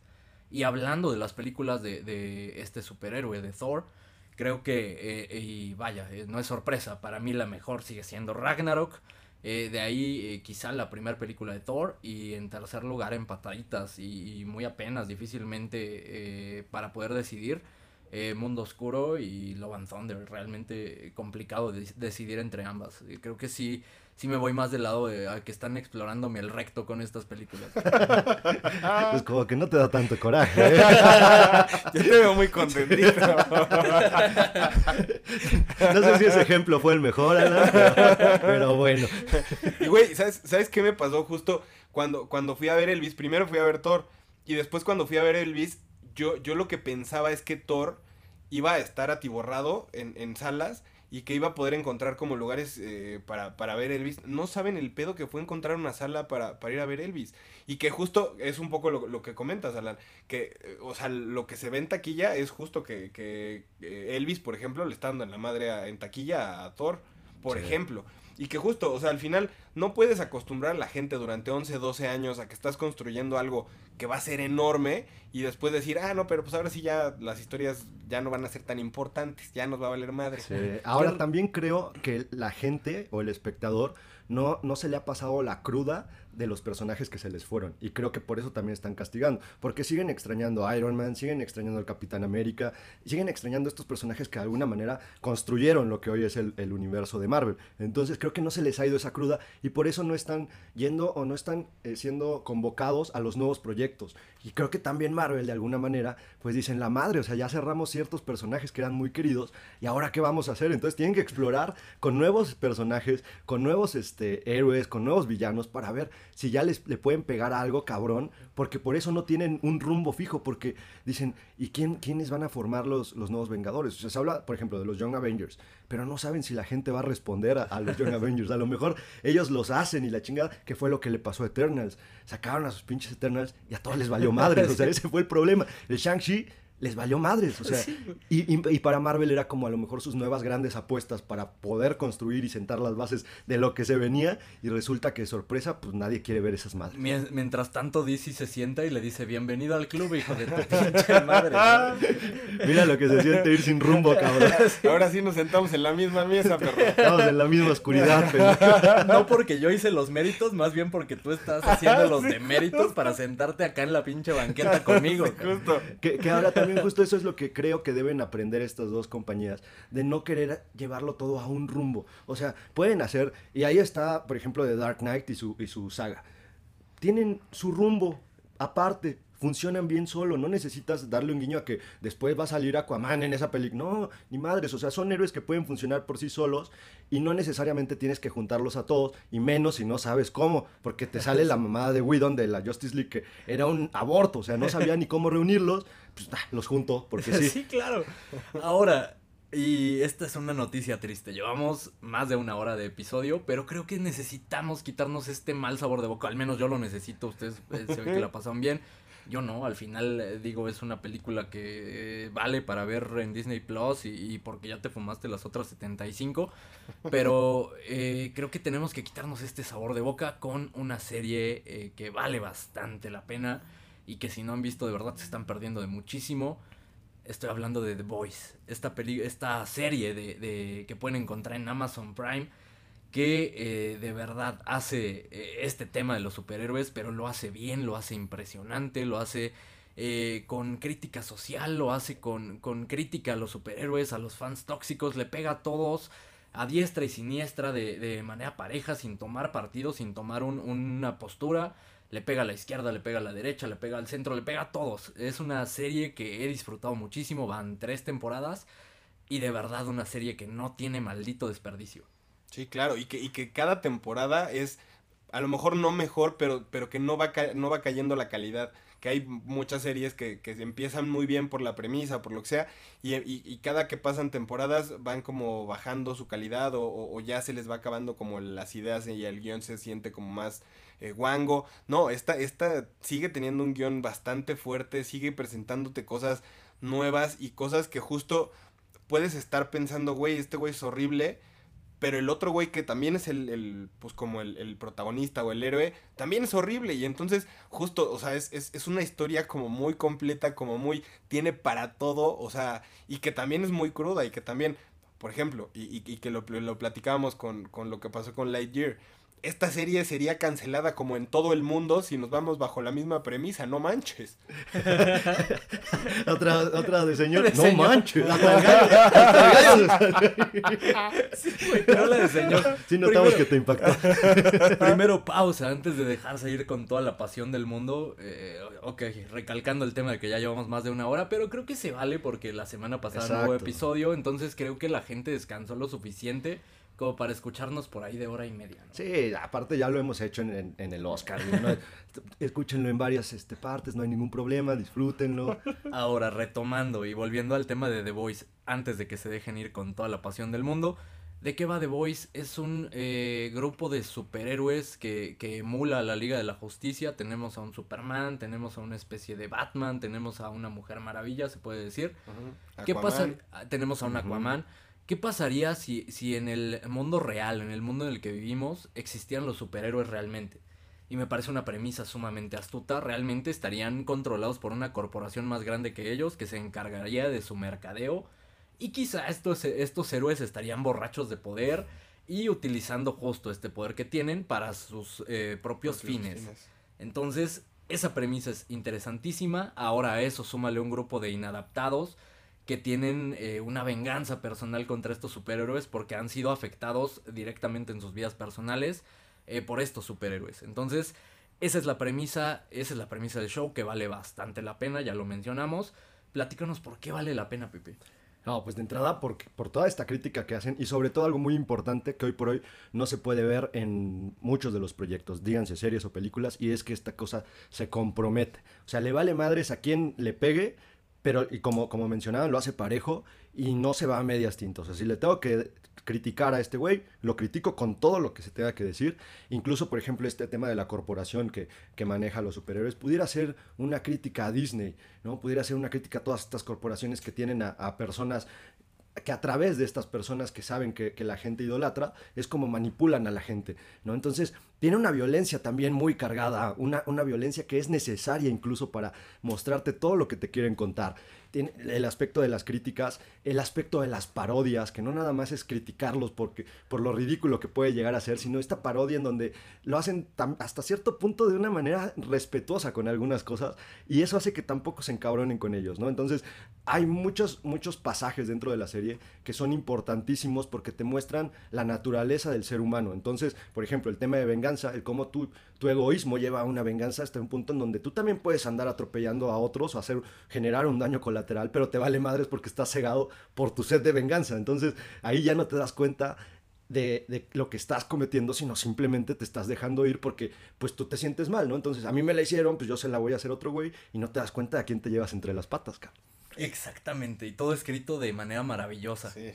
Sí, que la, la, la neta es que, o sea, si lo piensan, hablando, hablando como del, del mundo de los superhéroes, de, de un tiempo para acá empezaron a desarrollar más la, la- personalidad de los superhéroes, porque tú siempre veías un Superman, un, un Batman estoicos, un Capitán América que es, no, la justicia, y es que no, no, no podemos matar porque la justicia, y vamos a ser igual que los criminales que perseguimos. Y entonces empiezan a, a desarrollar estos personajes como dentro de sus eh, sentimientos o dentro de su, su vida personal, pero sin dejar de ser como ese, este ser eh, eh, estoico, ecuánime, muy apegado a la justicia, y ellos lo llevan a otro nivel completamente distinto. ¿Y, qué es lo que sentiría alguien, aunque tenga superpoderes y aunque sea invulnerable y aunque sea lo que sea? Igual tiene sentimientos, igual tiene pedos mentales, igual tiene issues con los papás, o igual, o sea, igual tienen como muchos pedos mentales que, que eso también detonan su forma de ser y que al final te, te presenta casos muy reales dentro de, de- cualquier sociedad y que justo es, es, es yo creo que la parte que, que funciona. Obviamente te lo presentan muy crudo porque pues imagínate un cabrón que puede disparar láser de los ojos, que, que- o sea, que, que en realidad no, no, no se deje de, de algo que está pasando o algo que le está afectando a nivel personal, ¿cómo reaccionaría? Y se dejan ir pero como gordos en tobogán. Claro, Homelander es prácticamente qué pasaría si, si Superman tuviera la personalidad de Donald Trump. Exacto, justo. Justo, y esta, esta forma de cómo, siendo tan poderoso y siendo tan superior al, al resto de los seres humanos, cómo los verías como insectos. Un tanto en donde lo abordaron en, en la serie de Invincible que, que platicamos en algún momento, esta forma de un ser tan superior que llegara a ser considerado como un semidios entre, entre el resto de la humanidad, ¿cómo te vería con esa displicencia, con esa, como ningunear al ser humano como tal, por lo inferiores que son al lado de este cabrón, ¿no? Entonces, esto, ¿qué, qué- a dónde puede llevarlo este personaje? Y no solamente él, porque muchos de los personajes están rotos por dentro, están deprimidos, están mal. Y llevan a cabo acciones que no es que los justifiquen, pero de alguna manera tú empatizas con muchos de estos actos porque entiendes por lo que están pasando estos cabrones. O sea, dices, este güey está, está mal, güey, está roto, este güey es un suicida, este güey es un pinche loco, este güey-". O sea, realmente sí lo ves de esa manera y por eso es tan grande esta serie, porque empatizas con muchos de los actos de estos güeyes. Y claro, y cada uno de estos personajes tiene una historia de fondo eh, que han desarrollado a lo largo de la serie de forma magistral, con capas cada uno de ellos. Y quisiera separar esto en dos partes. Primero vamos a terminar de vender esta serie para la gente que no la ha visto, que se anime a verla. Y eh, posteriormente hacemos una pausa y hablamos de la tercera temporada con spoilers. ¿Qué les Me parece? parece, Sí. me late.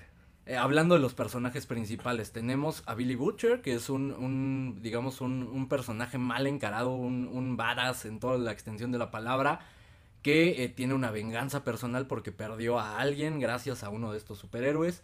Tenemos a Huey Campbell, cuya historia es similar y podría ser como, como el, el protegido de Billy Butcher, si se le puede llamar de esa manera. Eh, tenemos a Homelander, que ya hablamos de él. Si Superman tuviera la personalidad de Donald Trump, sería prácticamente este superhéroe. Eh, tenemos a Starlight, a Annie January, que es esta eh, superheroína que acaba de ingresar, digamos, a esta... o acaba de lanzarse a la fama y entra a este mundo que para nada es lo que parece. Eh, tenemos también eh, dentro de este grupo de, de The Boys, de los superhéroes, tenemos a, Mother's Milk, eh, leche materna, como traducen horriblemente en, en Amazon Prime, que también pierde a alguien gracias a estos superhéroes.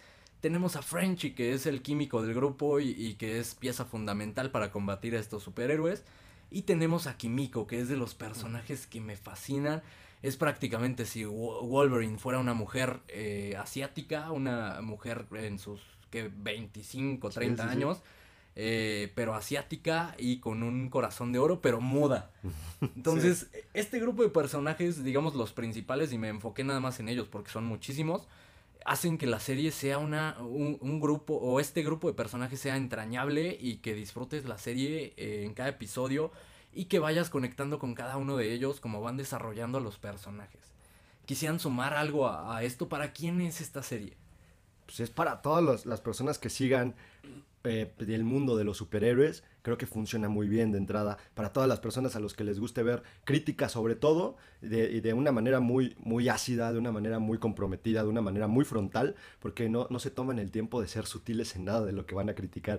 Es como de, a ver, este güey es un pinche pedazo de porquería por esto y esto y esto. Entonces tú empatizas tanto con este cabrón que dices, no mames, ves que no es tan porquería, güey, es que sí le fue muy mal, cabrón.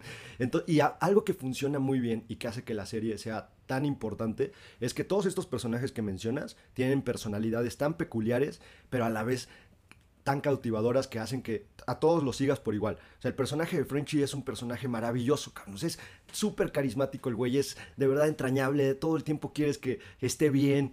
El personaje de Billy Butcher ni se diga que aparentemente era como el que iba a cargar con la serie, pero el resto de los compañeros lo hacen tan bien que cualquiera podría cargar. Cualquiera tiene su momento de brillar, cualquiera tiene su episodio en donde hablan un poco del fondo de, de la historia de este personaje y por eso son tan importantes. Creo que eso es de las cosas mejor hechas por esta serie, escribir a cada uno de los personajes. Sí, concuerdo contigo y, que sobre todo que compaginan unos con, con otros, porque al final eh, eh, eh, dentro del mismo grupo, que, que sí, justo cada uno tiene como una función y, y cuando alguien se va como saliendo del rumbo, siempre hay otro que lo está apoyando, siempre hay otro que, que- que le está diciendo, no, a ver, espérate, no va por ahí, siempre hay otro que empieza como a cargar con, con los hombros del equipo y entonces eso va eh, fortaleciendo el equipo y lo va haciendo como más unido y, y que, y que sobre todo es algo que enriquece la, la, la, la, serie, porque al final no es como que sea el protagonista, porque, o sea, si tú lo piensas, todos tienen cierta parte de protagonismo y cada, cada uno tiene como su forma de ser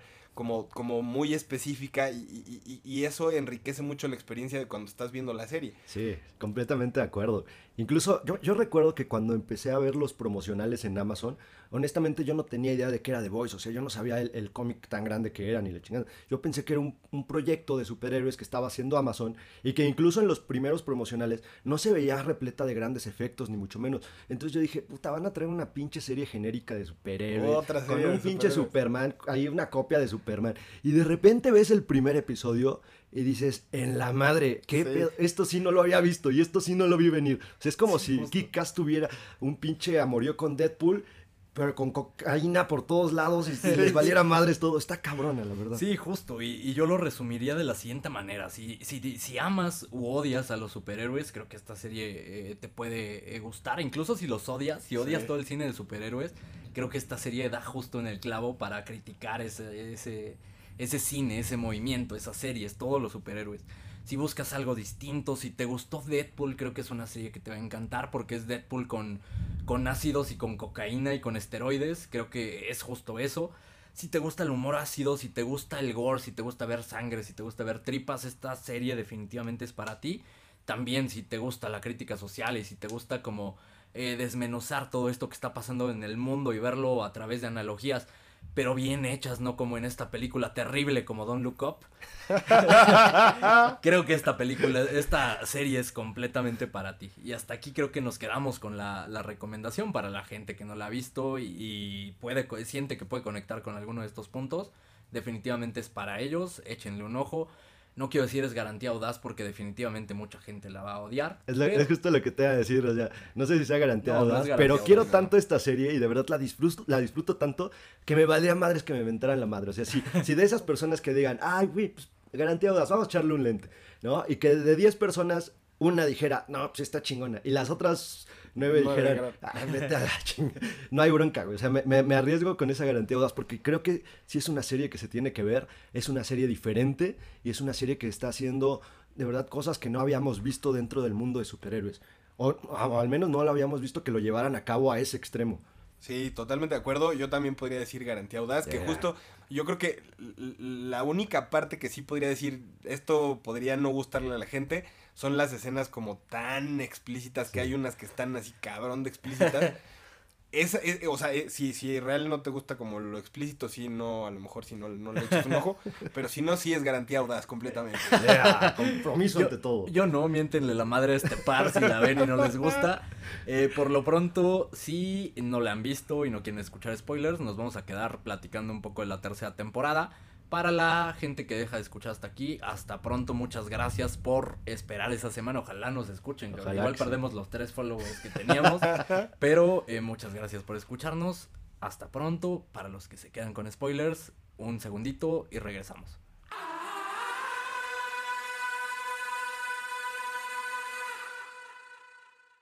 Ok, spoilers, acabo de terminar la tercera temporada. Cuéntenme qué fue lo que más disfrutaron de esta tercera temporada y sus teorías para dónde va la maldita serie.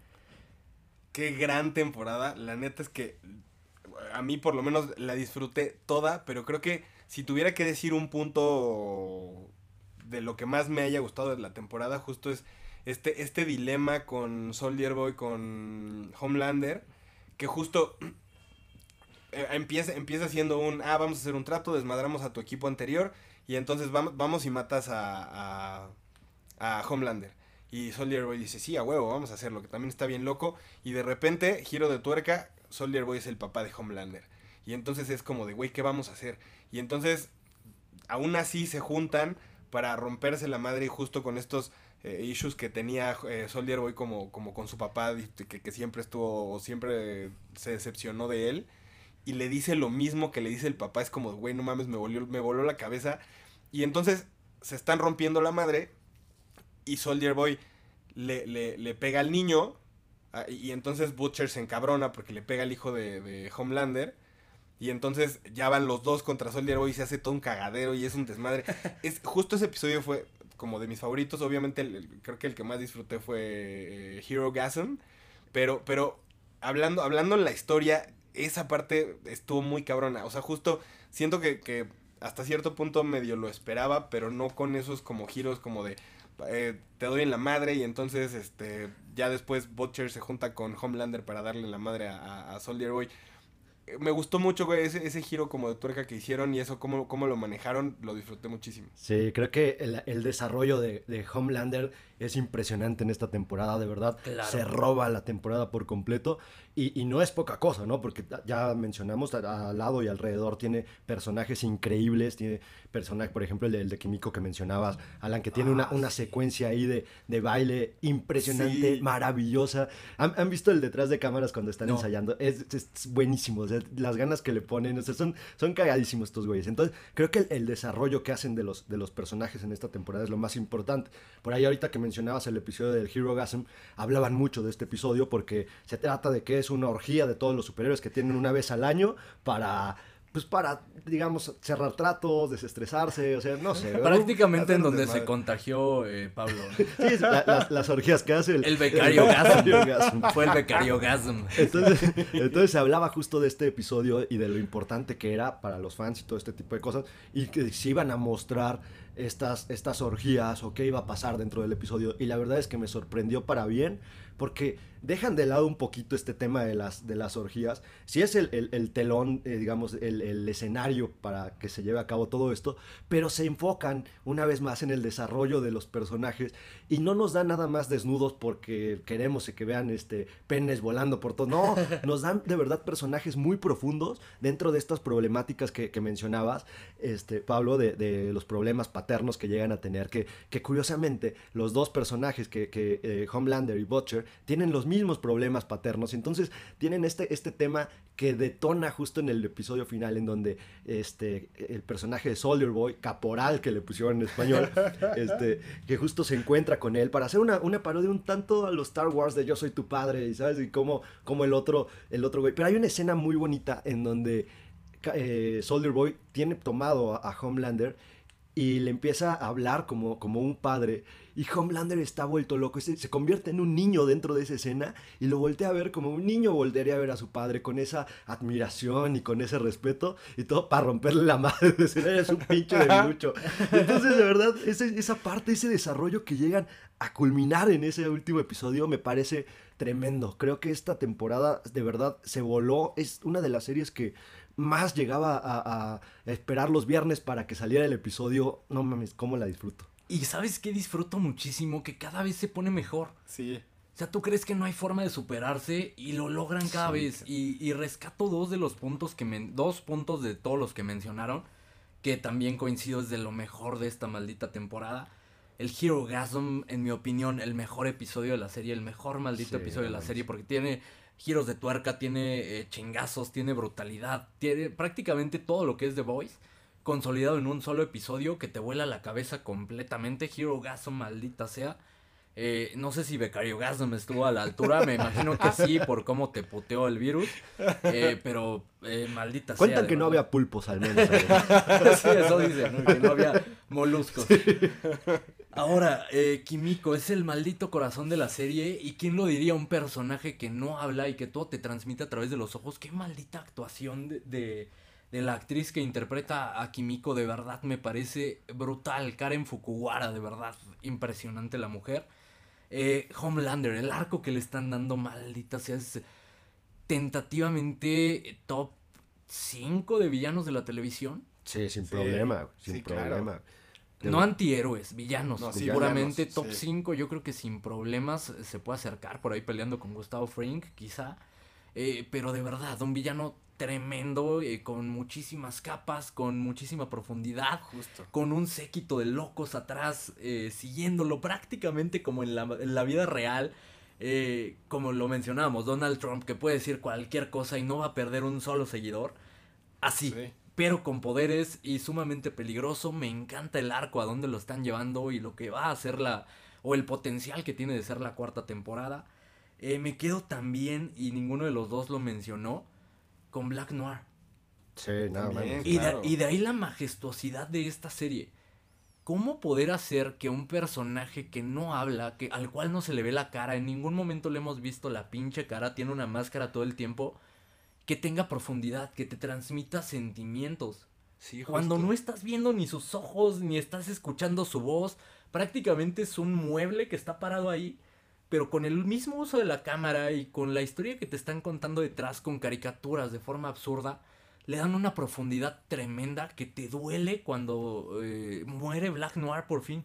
Sí, y es que justo también te dan una historia de, de- detrás de este personaje que ya entonces empiezas a, notar la importancia que tiene dentro del equipo, la importancia que tiene dentro de la compañía y empiezas a, a crearle tu personalidad. Y entonces justo pasa eso, cuando tú ya empiezas a ver a Black Noir con la máscara, tú empiezas a tratar de, de descifrar las emociones que está teniendo detrás de esa pinche máscara, entonces ya se convierte en un personaje muy relevante dentro de la misma historia. Y creo que es justo eso, la, el fondo que le dan a cada uno de los personajes y lo imponentes que pueden llegar a ser. Por ejemplo, hay unas partes en donde el personaje de Homelander le cambia el rostro completamente y es un maldito loco, psicópata, despiadado, desquiciado. Y se nota todavía más fuerte porque en las personas que están conviviendo con él se les nota el miedo que les, que les impone. Entonces eso lo hace todavía un villano más poderoso porque se nota que están teniendo un temor de que no, no vayan a hacer un comentario pendejo porque les vuela ahí la cabeza. Está muy cabrón de verdad lo que han hecho con Homelander, con Kimiko. Creo que con la mayoría, creo que dejaron un poco de lado en esta temporada a Frenchy, pero ayuda muy bien para hacer ese respaldo de Kimiko porque creo que sí le tocaba ya brillar a ella y ser el, digamos, el eslabón que hacía falta dentro de esa, de esa pareja. Esa historia de amor también es brutal, de las historias de amor que más me cautivan en la televisión y que realmente te duele el momento en el que puedes perder a Kimiko o en el momento en el que puedes perder a Frenchy. Frenchy. En el momento en el que Kimiko se acepta un monstruo, una brutalidad esa parte. Me quedo también con el momento triunfal de Queen Maeve. Sí. Sí. Eh, qué pelea, esa pelea final, de verdad, una, una brutalidad. Para ponerlo en, en conce- un concepto un tanto más familiar, la pelea entre Capitán América y Superman, eh, prácticamente Ajá. lo que todos los fans de Marvel y DC quisieran ver, lo vemos en esta serie y los dos son unos hijos de perra. Y al final la Mujer Maravilla llega a salvar la noche y, y qué momento, de verdad, qué momentazo de Queen Maeve. Sí, y, y es que creo que te lo, te lo dejan ir desde el Hero Gasm al final cuando se enfrenta Butcher, Soldier Boy contra Homelander. Y de repente llega Huey con un poder un tanto peculiar cagado. que tiene, de verdad. Justo esa es la parte que te digo, o sea, este humor tan negro que manejan, tan ácido, y, y con estas ganas de decir, me vale madre si te ofende, yo lo voy a hacer, y al que le guste chingón y al que no, pues que se jodan. Y de hecho ha sido una, una serie muy, eh, digamos, controversial en varios países en donde han prohibido su, su transmisión. Curiosamente, en menos países de los que vos tuvo, tuvo broncas, pero pues vale madres, ¿no? Porque es más feo que se den un, un- un beso ahí dentro de la, de la película que estén enseñando penes por todos lados. Para esos países es más feo eso. Entonces, Pero justo me quedo con eso, que les vale madre y, y de hecho se mofan de eso. Sí. De- de- ven un regocijo en, en el que los cancelen en ciertos países e incluso dicen para todas las edades y un show familiar y la chingada. o sea, los creadores hablan de eso. Rescato también este, este giro y esta frescura que le inyecta el tener poderes temporales de Huey, de Butcher. Me parece eh, Sí. que le suma todavía esta relación de amor-odio que tienen entre ellos, que lo ve prácticamente como su hermanito, Sí. ya mencionaba. Y creo que dentro de todo, lo más rescatable y lo más admirable y, y con lo que me quedo que realmente me impresiona, la actuación de Anthony Starr como Homelander. Carajo, qué actuación. Con la maldita cara te dice todo y te transmite tanto al mismo tiempo. Es de verdad una actuación brutal Sí. y que de verdad no puede pasar desapercibida. No sé si lo nominaron a algún Emmy, pero No debería, debería estar nominado. nominado a todo. No lo nominaron, de hecho, o sea, no consideraron la tercera temporada de The Voice por la fecha en la Ah, que cierto. salió. Pero va, va a estar nominada seguramente, o más les vale, para el, para el siguiente año. Más les vale, si no, vamos a hacer una huelga, vamos a tirar el ángel de la independencia, vamos a vandalizar. Ya una de las avisados. actuaciones más impresionantes dentro de la televisión, de verdad. Este hombre lo que logra, y, y- y lo mencionaba hace un momento, ¿no? Se roba por completo la tercera temporada de The Voice y es uno de los personajes más importantes. Las, la risa que tiene, una de las más tétricas que yo he visto. El final de, de temporada, cuando está con, con, eh, con su hijo.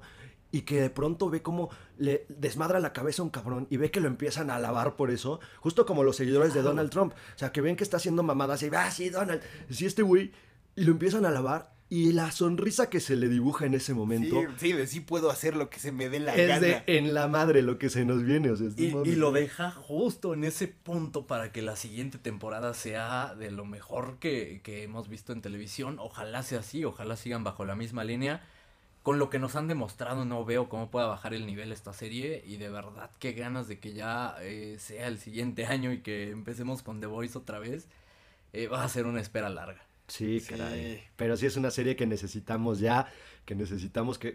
No sé, ¿cuántas temporadas le echan para que siga este nivel y que sea una de las series más épicas? Yo ¿Unas dos más? Yo diría cinco, cerramos eh, con eh, honores y, se convierte en una de las mejores series de la mejor serie de superhéroes, yo creo que sin duda.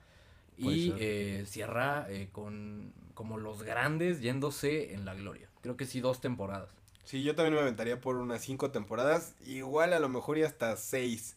O sea, ya yéndome ya muy lejos, pero, pero sí, yo creo que lo ideal sería unas cinco temporaditas, que cierren bien, lo están haciendo muy bien, están construyendo una cosa maravillosa, justo las, las actuaciones que, que cada vez le dan como más libertad al personaje de, de Homelander, le, le enriquece un chingo a la serie, justo es, es un güey que en tres segundos pone cara de triste, de enojado y luego se caga de la risa y te da miedo y es como de, güey, no mames, qué pedo con este güey. Sí, de verdad que es imponente el cabrón. Está cañón. Necesitaba sacarlo del pecho, de verdad necesitaba hablar de The Voice y, y era de lo que más emocionado me tenía. Ya nos pasamos por muchísimo, el episodio más largo de la audacia posiblemente, pero se compensa con que no hubo episodio la semana pasada. Y para todos los que se quedaron hasta acá a escucharnos, muchas gracias, muchas gracias por esperarnos. Esta semana que estuvimos un tanto malitos, algo más que agregar muchachas. No, pues como siempre, gracias a todos. Gracias por la espera, gracias por los comentarios de que dónde estaba el episodio de la semana pasada. Y, y de verdad que por apoyar todo este proyecto, siempre vamos a estar agradecidos, ¿no? Y sobre todo, más agradecidos si escuchan todo el episodio. Dure un rato. Sí, claro, y, justo gracias a todos por su paciencia y por y, a la gente que se preocupó también cuando cuando pues no hubo episodio la, la, semana pasada y que, y que tuvimos ahí comentarios de apoyo y, y de que les, les, les había hecho falta el, el martes audaz. Entonces muchas gracias a todos, igual una mención especial a, a Nancy, que, que también es fiel seguidora de, de La Audacia. Muchas gracias por seguirnos escuchando y por siempre apoyar este proyecto. Eh, justo lo hacemos para, para que todos pasen un buen rato y, y- y justo para que aprendan un poquito de, de cine o nos reclamen de las pendejadas que decimos. Muchas gracias a todos, gracias Nancy. Sobre todo eso, y, y que llevaba rato ya pidiendo este episodio de The Voice. Muchas gracias por escucharnos. Hasta pronto.